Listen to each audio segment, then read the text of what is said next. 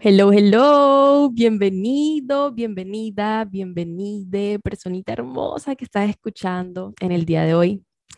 Les tengo un episodio que yo había esperado desde hace rato, que teníamos planeado desde hace rato. Invitada, por favor, todavía no te presentes.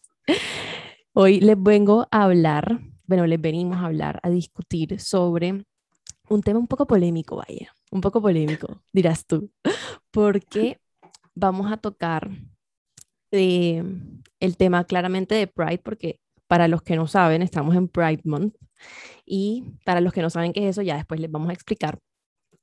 Y vamos a hablar sobre qué es, qué representa, cuáles son las dificultades, el lado positivo, el lado negativo de pertenecer a la comunidad LGBTQ en eh, una ciudad conocida como Barranquilla, Quillami, Quillami York, si quieres.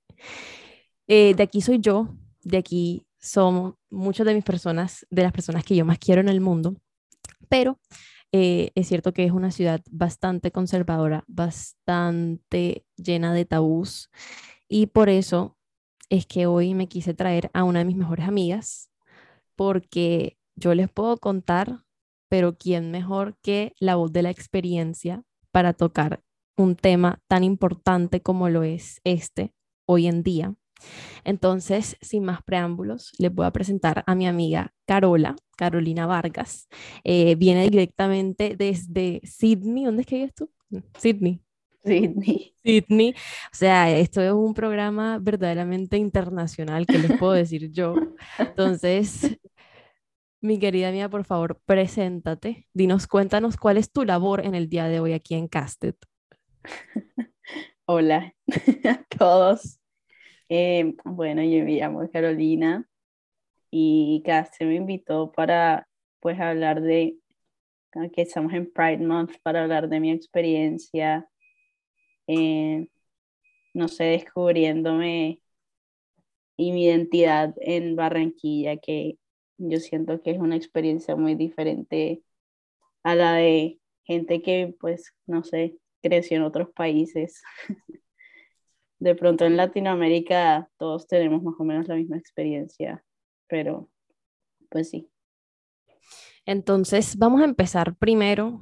Quiero que tú nos cuentes qué significa Pride, qué es Pride Month, porque yo lo que veo es muchas personas diciendo como que no entiendo por qué es un mes completo o simplemente no entiendo por qué es algo que se tiene que celebrar.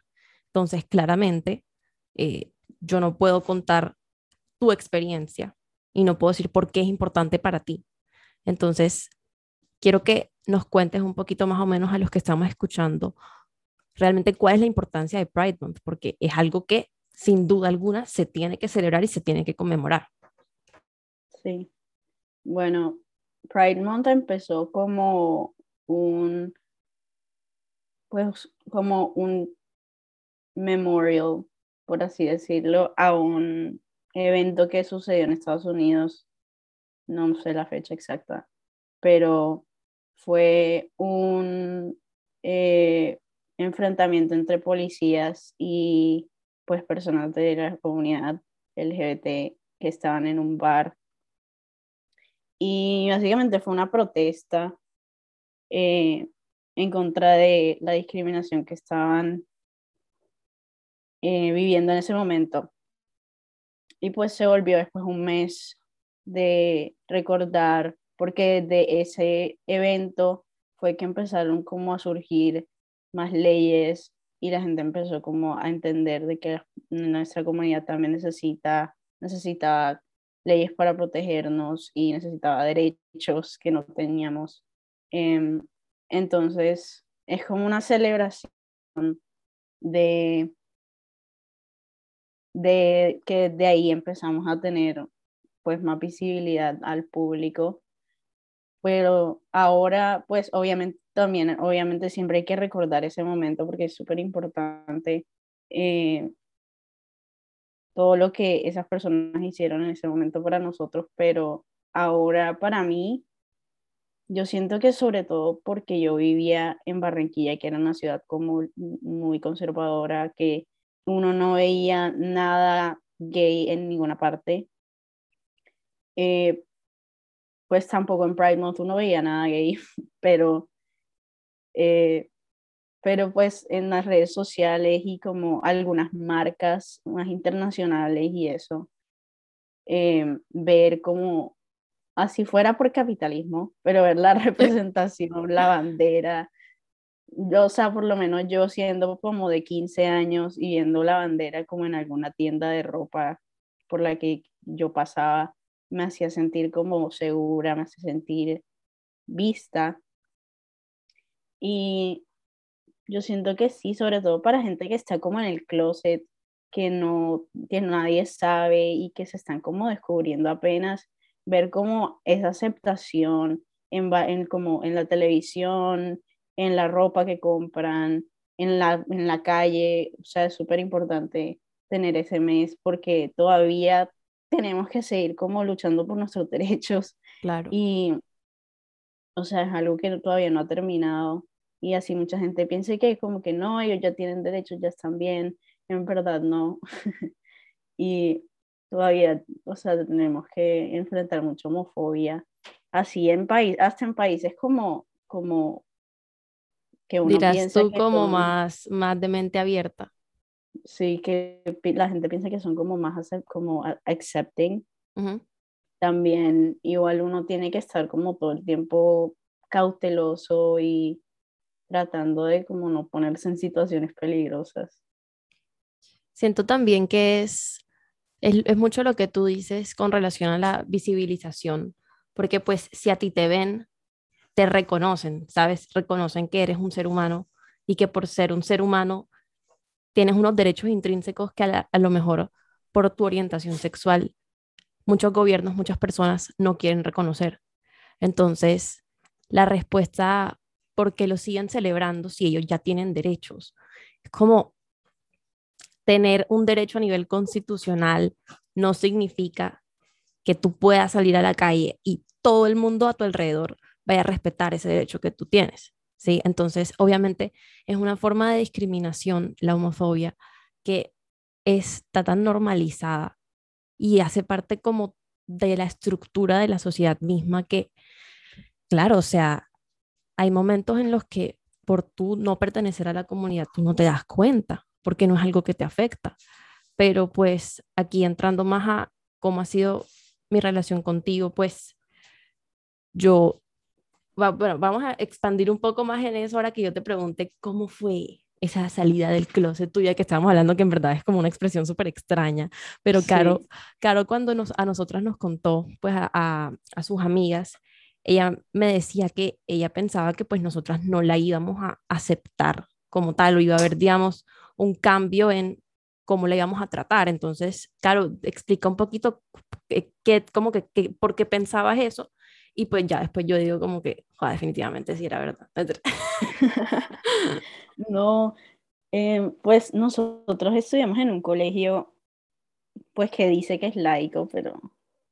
No lo es. Católico. Es un colegio católico. Las cosas es un colegio bastante católico. Em, y yo me acuerdo que que pues como obviamente igual Colombia como tal es, una, es un país muy religioso, católico, y todo el mundo es como bastante religioso. Obviamente no es ningún secreto que la religión pues a veces hay gente que lo toma al extremo y pues eh, sí, sabes, siente que, que ser parte de la comunidad, piensa que ser parte de la comunidad es algo malo, porque eso es lo que dice en la Biblia, supuestamente. Pero bueno, en fin, esta es otra, esa es otra conversación. Pero pues, no sé, sí, el hecho de que todos mis amigos eran como religiosos y hay, habían unos que eran súper religiosos, que iban a misa y los papás eran como parte de, la, de todo. Entonces yo, yo, yo en mi cabeza yo era como, no sé, yo tenía miedo de que, pues obviamente pensaran así.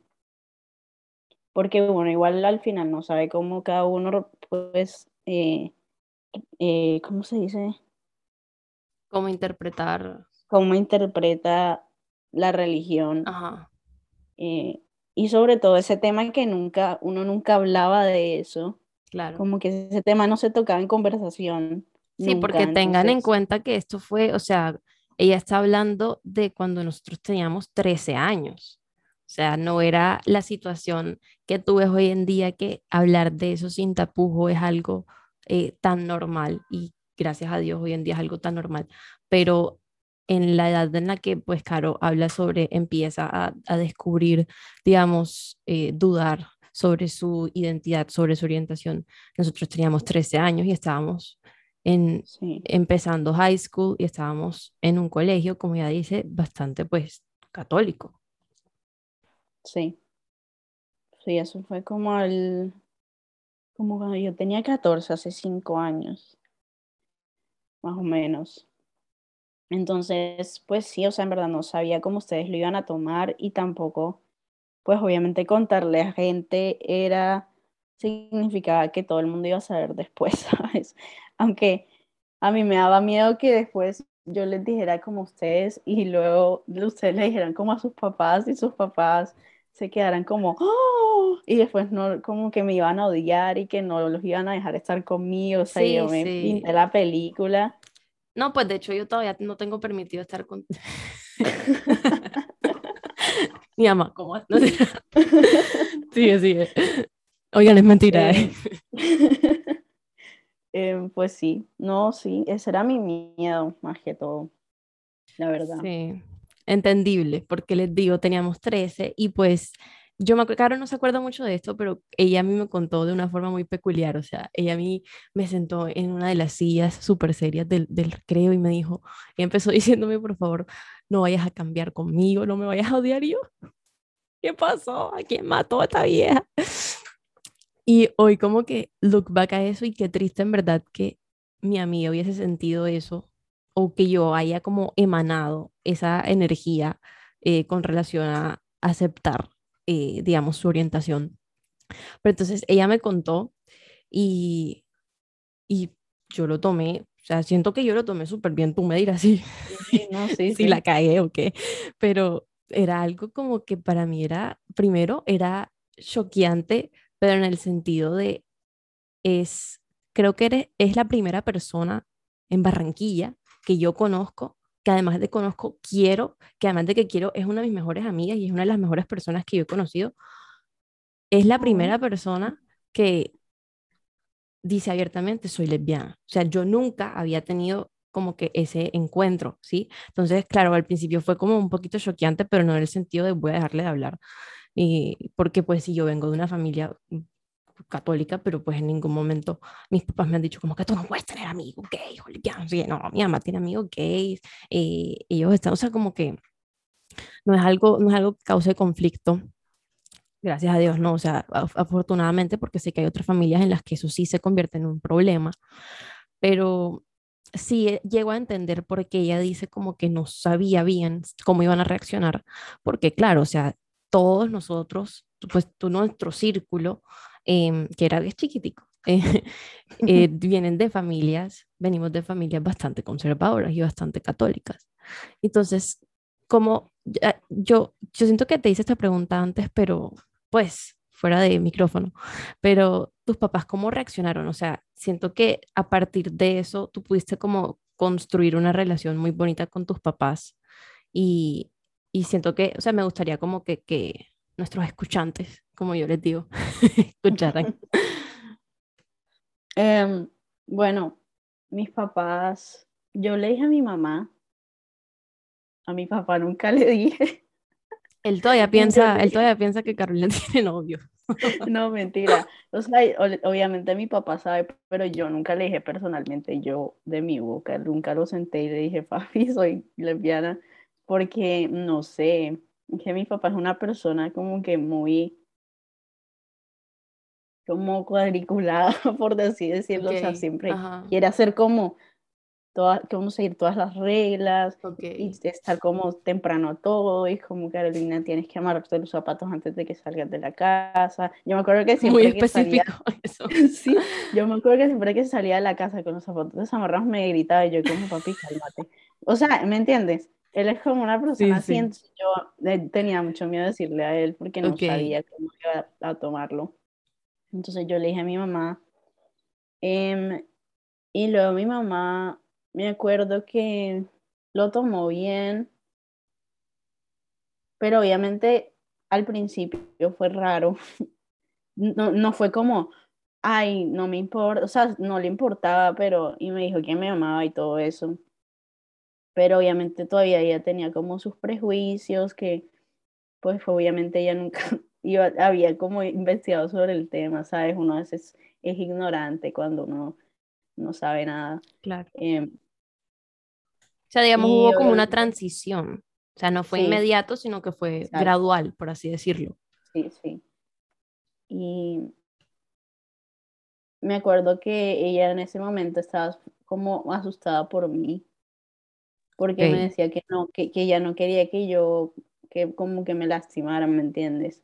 No quería que saliera ofendida, no, no quería que pues, como me pasaran cosas malas, lo cual es entendible, y yo como, pues sí. Em, y me acuerdo que pues también me dijo como que tú tienes que esto es como controversial, pero, pero me acuerdo que, pues entendiendo de dónde, de en el tiempo en el que nació Claro, claro. Y La todo, crianza, la época, la sí. crianza, em, me dijo como que tú tienes que ser una persona como exitosa para que la gente te respete, Wow. Sí, me acuerdo. ok. Ese era como su, eso fue como lo que me, lo que más me Con- en lo que más te insistió, ok. Ok, sí, sí, la entiendo, pues entiendo que estuviese hablando como de- del miedo también, de querer protegerte a ti de un mundo exterior que, pues claro, no, me imagino que ella tampoco habría tenido como tantos encuentros o tantos, tantas experiencias. Em, entonces, y me imagino también porque Brian Antonio es el hermano de tu mamá, ¿no? Sí, Preséntanos a Brian Antonio. Brian Antonio. Em, bueno, Brian Antonio es mi tío, el hermano de mi mamá. Y también me acuerdo que ella me dijo, cuando yo le dije, ella me dijo, tu tío es gay. Y yo como, ah, eso tiene mucho sentido. Em, pero pues yo siento que lo que te dije que ella me dijo de tienes que ser exitosa para que la gente te respete, vino mucho de cómo ella vio que la gente trató a Brian Antonio cuando Claro. él estaba creciendo. Ujú, Porque yo siento que eso fue lo que le pasó a él. Sí, Em, entonces, pues, ahora que uno, pues, uno hace como sí, como, como looking back, como el... looking como- back, Exacto. eh, Uno va entiendo de dónde, entendiendo. de dónde quiso decir eso, sí. Sí, pero igual yo amo a tu mamá, o sea, la mamá de Caro es es súper bacana, en verdad, es una Sí, mamá sí, sí. muy, muy, muy, muy, muy buena, se, se, se nota el amor que tiene por ti y eso es algo que también me agrada mucho haber experimentado, o sea, haber eh, presenciado, digámoslo, porque siento que la historia sería totalmente diferente si tu mamá hubiese, digamos, rechazado esa parte de ti o la hubiese querido Sí. como esconder, que es lo que Sí. pasa mucho hoy en día y siento que acá en Barranquilla también, o sea, los papás, eh, precisamente por eso, porque vivimos en una sociedad que es tan conservadora y la crianza ha sido tan estricta a nivel moral que cuando los papás, o sea, puede que si tú estás escuchando esto y ya le hayas dicho a tu papá o ya le, ya le hayas dicho a tu mamá y la respuesta haya sido, eh, ok, yo te amo, pero actúa como si no lo fueras, te amo, pero eh, no te vistas como te quieres vestir, porque entonces no te van a percibir como una persona merecedora de respeto o merecedora de Mm. éxito.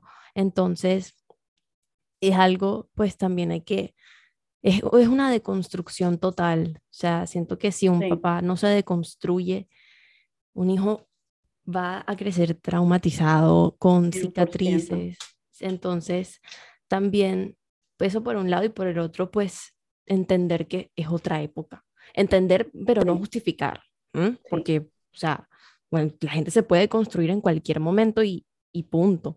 Pero pues sí, e, es, es raro también como que darte cuenta, tipo, que tu papá no creció en la misma época que tú, que no, no conocen de estos movimientos como tú y también es cuestión de tener paciencia y decir como que, mira, o sea, se trata de esto, es ta, ta, ta, ta, ta, ta, entonces, pues qué bien que hayas tenido como una experiencia positiva por ese lado. Sí, sí, definitivamente. Siento que mis papás fueron como mi apoyo más grande en ese momento porque también fue súper difícil para mí, o sea, no fue fácil. Y yo estuve como luchando con muchas como problemas como mentales en ese momento y mis papás fueron como mi apoyo más fundamental. Entonces, pues la verdad es que sí fui muy afortunada en ese aspecto. Y hablando, hablando de eso, o sea, yo obviamente soy testigo de cómo te afectó eso mentalmente. ¿Cómo crees tú que crecer en Barranquilla, digamos, eh, fomentó a que a la hora de tu descubrir tu orientación sexual viniera también asociada a eso como una depresión, una ansiedad más marcada, ¿sí me entiendes? ¿Cómo, cómo crees tú que crecer aquí facilitó a que mentalmente pasaras por eso?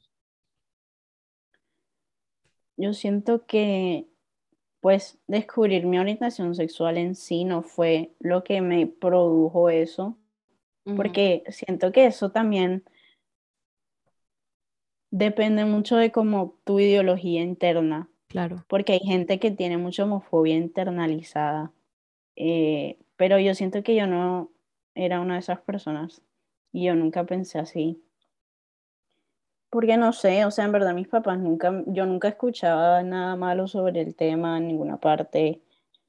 Em, entonces yo siento que yo era como muy abierta y muy como accepting de esa parte de mí. Obviamente fue difícil y fue un proceso como aceptarlo por completo, pero no fue algo con lo que yo me sentía de que yo no quería ser lesbiana, de que yo odiaba ser lesbiana, o sea, no era algo así. Y yo sé que mucha gente pasa por eso y debe ser súper difícil, pero ese no fue mi caso. Siento que fue más como las circunstancias alrededor de eso y que hubo cosas que pasaron al mismo tiempo. Em, y también el hecho de que fue como un tiempo en el que yo me sentía tan sola porque no le podía decir a nadie y tenía miedo de decirle a la gente. Y tenía miedo de decirle a mi mamá y tenía miedo como de todo eso. Entonces era como, yo siento que fue como más ese sentido de sentirme aislada en el sentimiento y en la experiencia que me produjo todo esto. Y siento que sí es, es muy recurrente el ser parte de la comunidad en una ciudad como Barranquilla, el sentirse como aislado y solo. Sí. Y creo que eso es lo más difícil.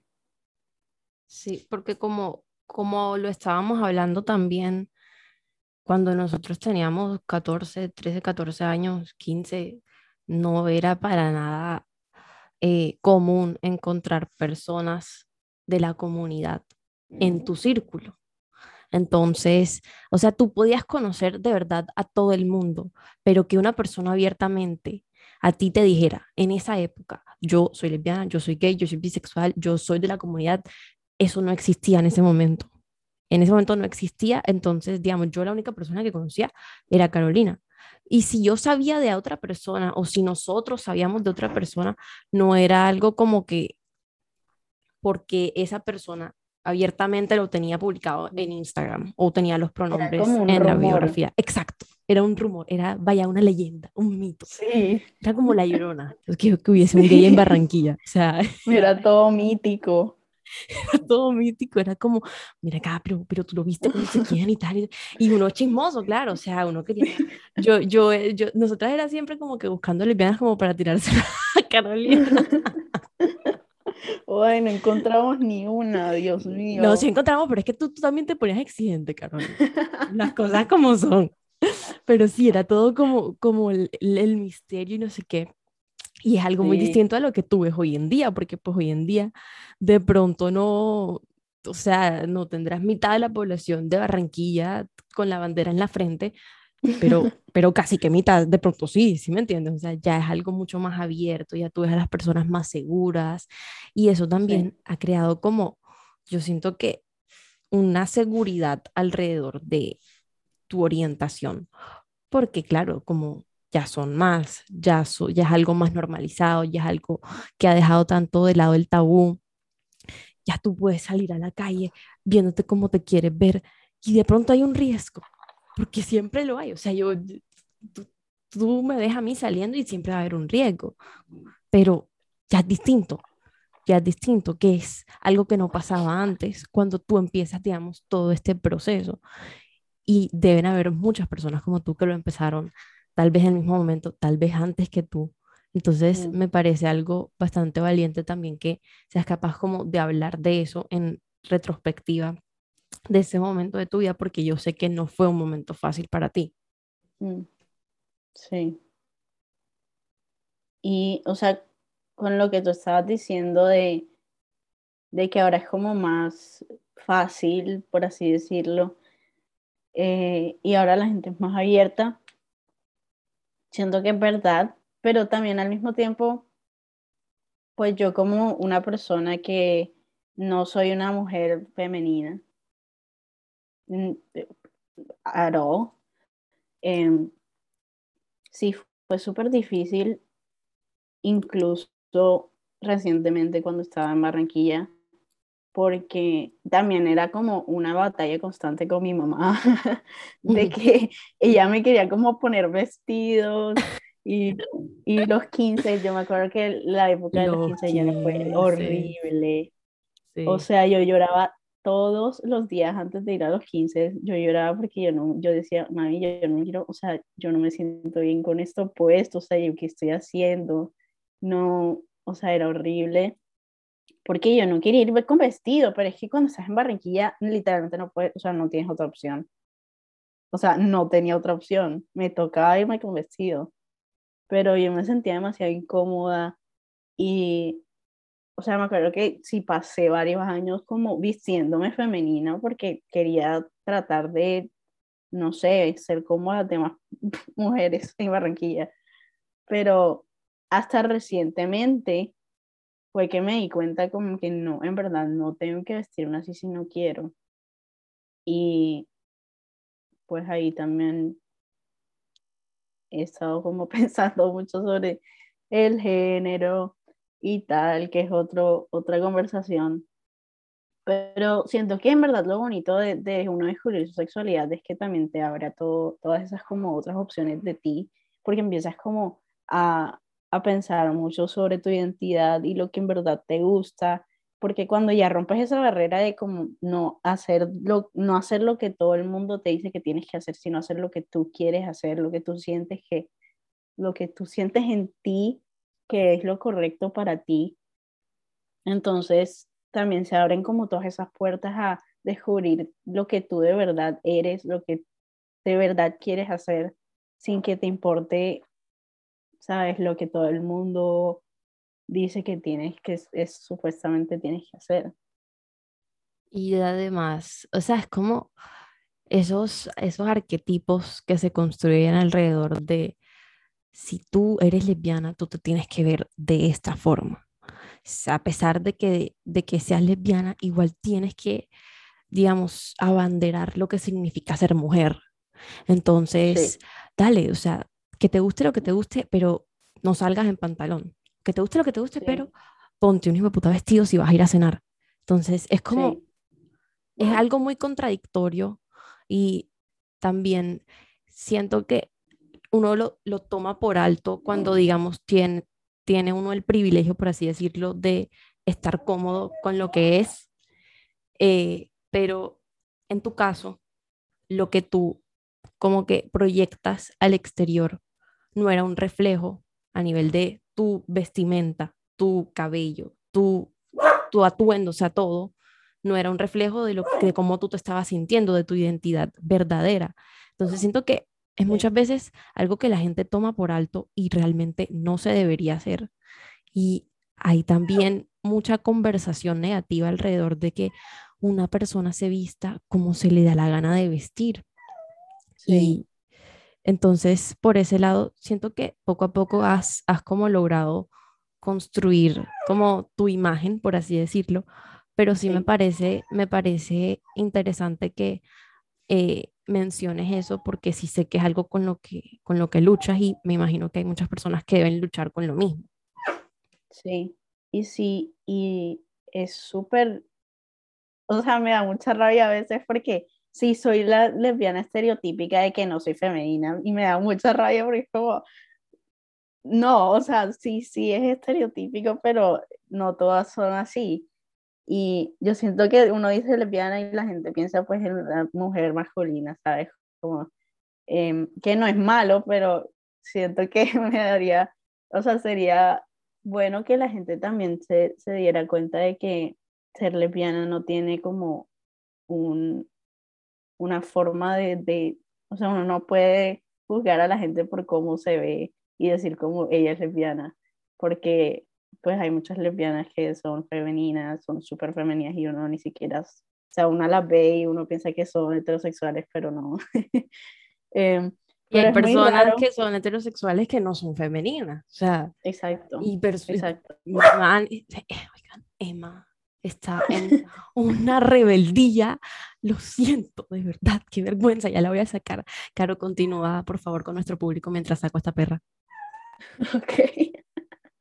Em, pues sí, yo siento que... ¿Qué estaba diciendo? Yo no me distrajo. Em, eh, ah, sí, pues esos estereotipos que uno tiene.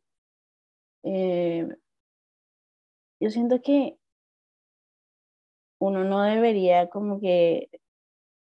Es que es muy difícil uno dejar los estereotipos que uno tiene, yo lo entiendo porque hasta yo tengo estereotipos, o sea, y, pero, no sé, sí. Sí, es, no sé dónde iba con eso. Como, Me perdí. tranquila. Siento que es algo como, como por lo que es algo estructural, o sea, hace parte de lo que es nuestra cultura como tal. Pues sí, o sea, estábamos diciendo como que es una cuestión también estructural. Entonces, también, si, si tú te sientes culpable por tener como internalizados esos arquetipos, esos estereotipos, es normal, o sea, es un proceso, es poco a poco. O sea, siento que una de las mejores cosas que, que también me ha dejado como la amistad con Caro es mucho aprendizaje con respecto a la comunidad LGBT y alrededor de todo lo que viene y con eso, o sea, la orientación sexual, la identidad de género, todo eso. Entonces, si tienen por ahí amigos gays, se suena súper raro, lesbianas, también aprovechenlos mucho en, ese, mucho en ese sentido, porque en verdad uno llega a aprender demasiado y es como cierta, o sea, se, se desarrolla como una empatía de otra forma yo siento que no hubiese llegado a desarrollar lastimosamente, pero es una, una empatía que muchas personas, a muchas personas les falta, o sea, eh, de, de la que muchas personas carecen. Y hablando de eso, ya como para tocar uno de los puntos finales, cuando nosotros estábamos en el colegio, siento que había, nos encontrábamos con ese tipo de personas muchas veces, o sea, como con personas que tenían una opinión sobre cómo te veías o sobre qué eras o qué te gustaba. Y siento que tú fuiste siempre como muy fuerte en ese sentido, pero no sé si recuerdas como ciertas experiencias o anécdotas en las que sufriste como de cierta homofobia, como cierta discriminación. Pues yo siento que yo nunca sufrí discriminación directa, porque siento que la gente en Barranquilla no es así no, la gente no te dice las cosas en la cara, em, sino que uno luego se entera de que estaban hablando mal de ti con el grupo, porque pues el chisme el chisme es poderoso en Barranquilla y todo el mundo se entera de todo. Em, pero pues sí, uno, uno sí, yo me enteraba pues que decían cosas de mí que en verdad a mí no me afectaba porque era gente que no me conocía y que no me importaba, o sea, pero sí me iba a doler si mis amigos hablaban mal de mí, pero pues esta gente que yo no consideraba amigos y yo sabía que no sabía nada de mí, la verdad es que no me afecta, o sea, obviamente uno le afecta pues a cierto nivel, pero no, no era que me ponía a llorar por eso. Pero sí, era como, yo siento que sí creaba un ambiente hostil. Ok. Y esas como micro homofobias, esos microataques, uno sí sentía de que uno estaba como en, en un ambiente en el que no, no era aceptado. No te aceptaba. Ok. Sí.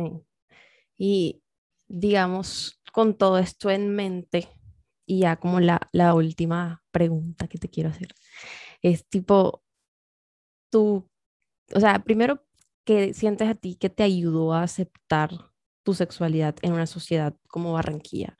Y segundo, ¿qué podrías decirle a las personas que están en el lugar en el que tú estabas hace cinco años, de pronto batallando con descubrir tipo qué, qué es lo que le gusta, eh, cómo contarle a sus papás, cómo contarle a sus amigos y todo eso.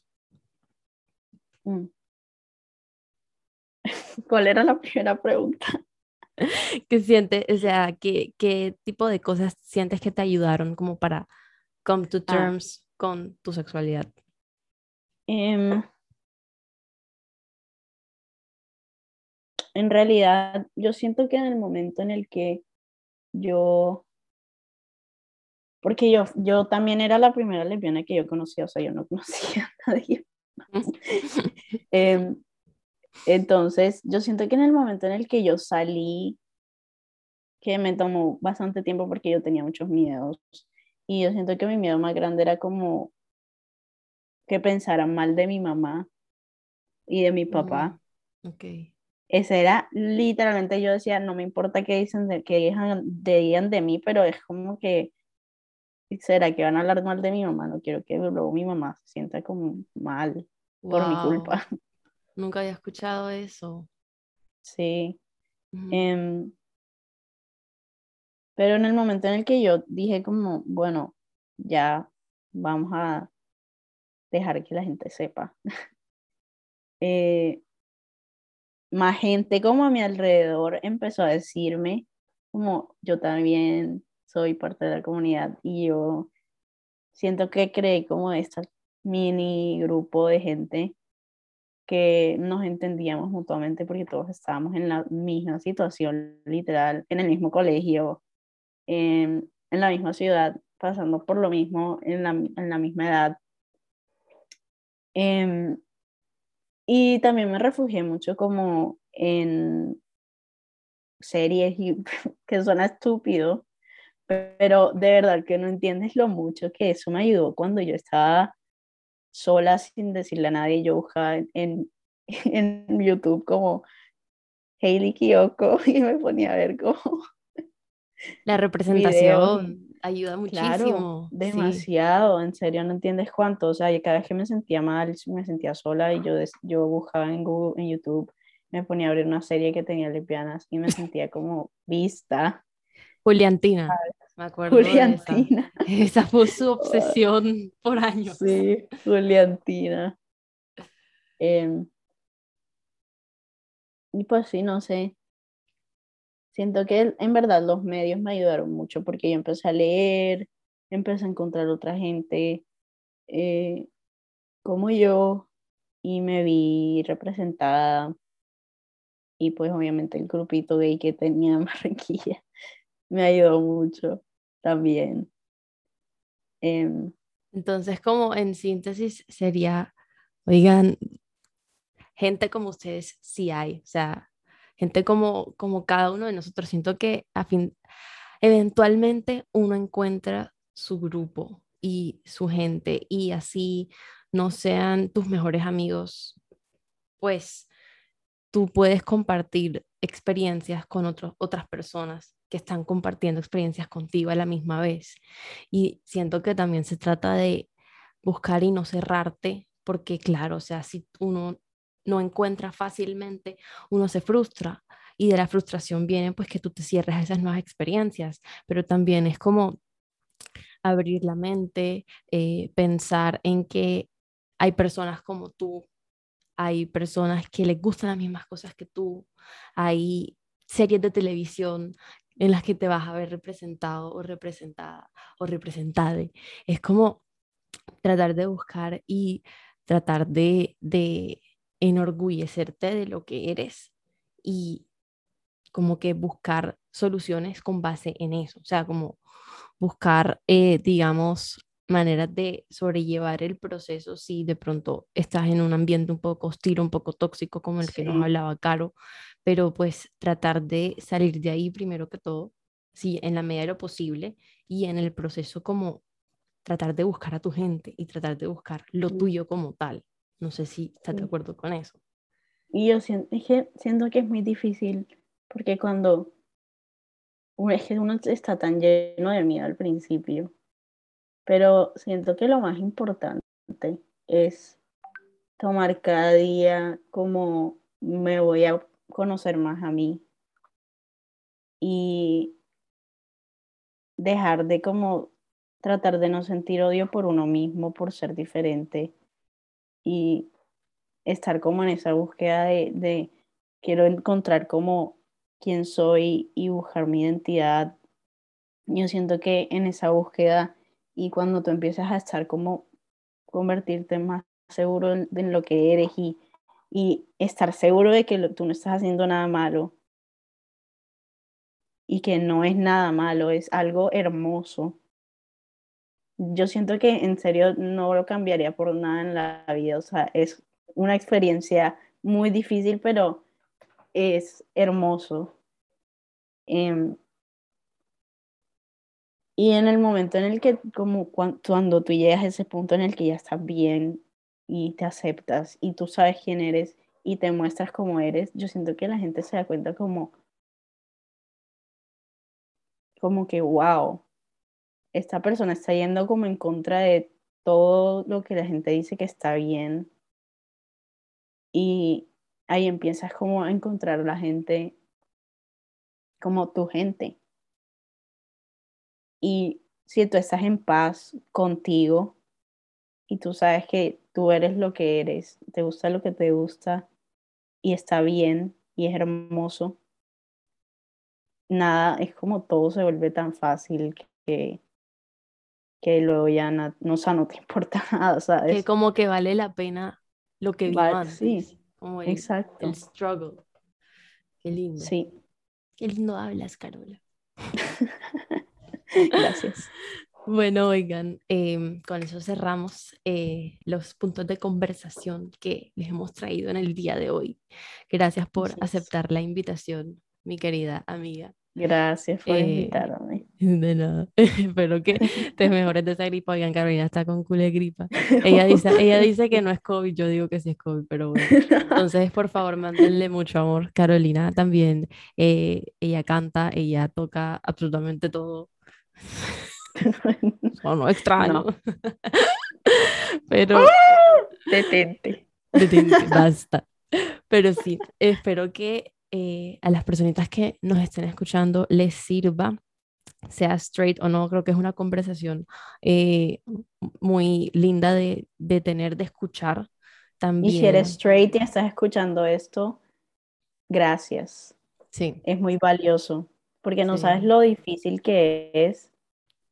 O sea, la gente straight como que normalmente no se involucra en estos temas y yo siento que es muy importante que sí se eduquen al respecto porque es que ellos son los que, la mayoría, y son los que pueden crear estos espacios seguros para nosotros. Entonces, gracias si estás escuchando esto, te aprecio. Te quiero. Te quiero. Más está formal. Bueno, oigan, Eh, así como dijo Caro, gracias por escuchar. Eh, recuerden enorgullecerse de quienes son. Yo sé que no es fácil, yo sé que es más fácil decirlo que hacerlo, pero todo es un proceso y nada es de la noche a la mañana. Uno no puede pasar de 0 a 100 en un segundo, lastimosamente. Entonces, Sí. vamos para adelante, vamos sin miedo y vamos a seguir celebrando lo que queda de Pride. Eh, no sé si en este momento tú me tendrías que mandar un regalo a mí por porque es un mes de celebración o yo te lo tengo que mandar a ti porque es tu mes. Creo que me deberías mandar un regalo a mí simplemente porque es como Navidad. Por ahí veré que te mando por, por ser mi entrega. Entonces, listo, eso fue todo por hoy. Nos vemos en la próxima. Chao. Carola y chao. Bye. Chao.